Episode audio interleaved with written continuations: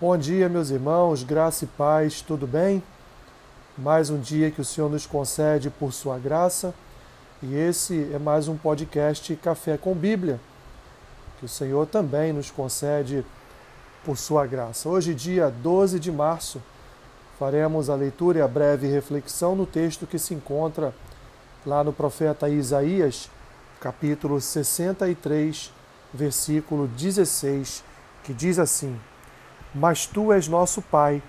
Ainda que Abraão não nos conhece, conhece e Israel não nos reconhece, tu, ó Senhor, és nosso Pai, nosso Redentor, é o teu nome desde a antiguidade.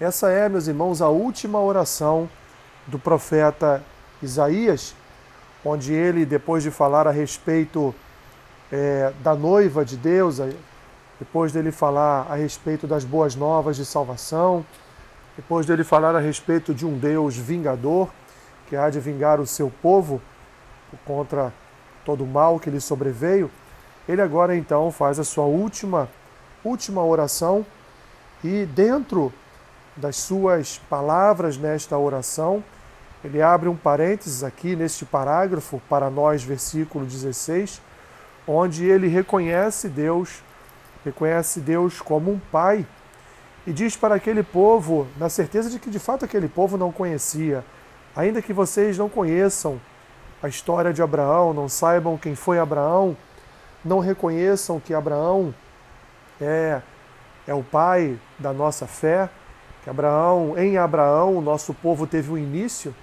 em Abraão Deus trabalhou de forma a formar o seu povo, a forjar uma nação para si, um povo de propriedade sua, ainda assim Deus não deixa de ser Pai, ainda assim Deus não deixa de ser Senhor, não deixa de ser Redentor, ainda assim Deus não deixa de cuidar, porque Deus cuida dos seus eleitos, Deus cuida dos seus escolhidos, pois o Senhor nos levantou para a sua glória, mas também para o seu cuidado, também para trazer sobre nós um testemunho da sua graça, um testemunho dessa sua paternidade santa, um testemunho é, do seu, da sua fonte de refúgio para todos nós.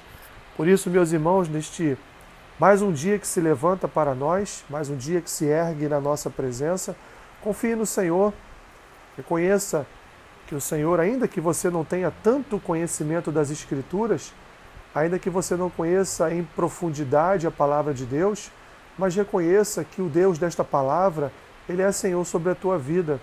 Ele guarda a tua entrada, guarda a tua saída, ele é a tua fonte de refúgio. E quando você ora, quando você depende dele, quando você se coloca em frente de um Deus tão maravilhoso, de um Deus que é Senhor, como diz aqui Isaías, certamente o seu dia será um dia abençoado.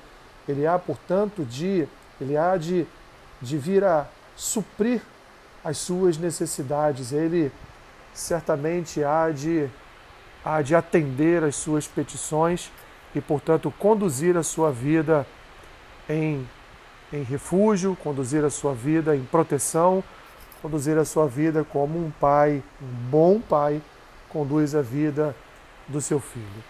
Senhor, obrigado. Mais uma vez, agradecemos por tua paternidade porque tu és Senhor.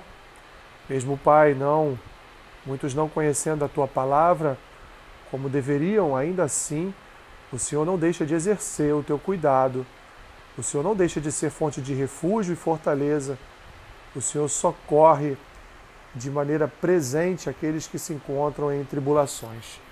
Que este seja um dia de socorro, seja um dia, Senhor, que o teu Espírito venha renovar a esperança no coração cada um dos meus irmãos. Seja um dia em que eles possam sentir, Senhor, a tua presença santa, sentir a tua proteção bondosa. Obrigado, Pai, por mais um dia de vida. Abençoe cada um dos meus irmãos. Em nome de Jesus. Amém.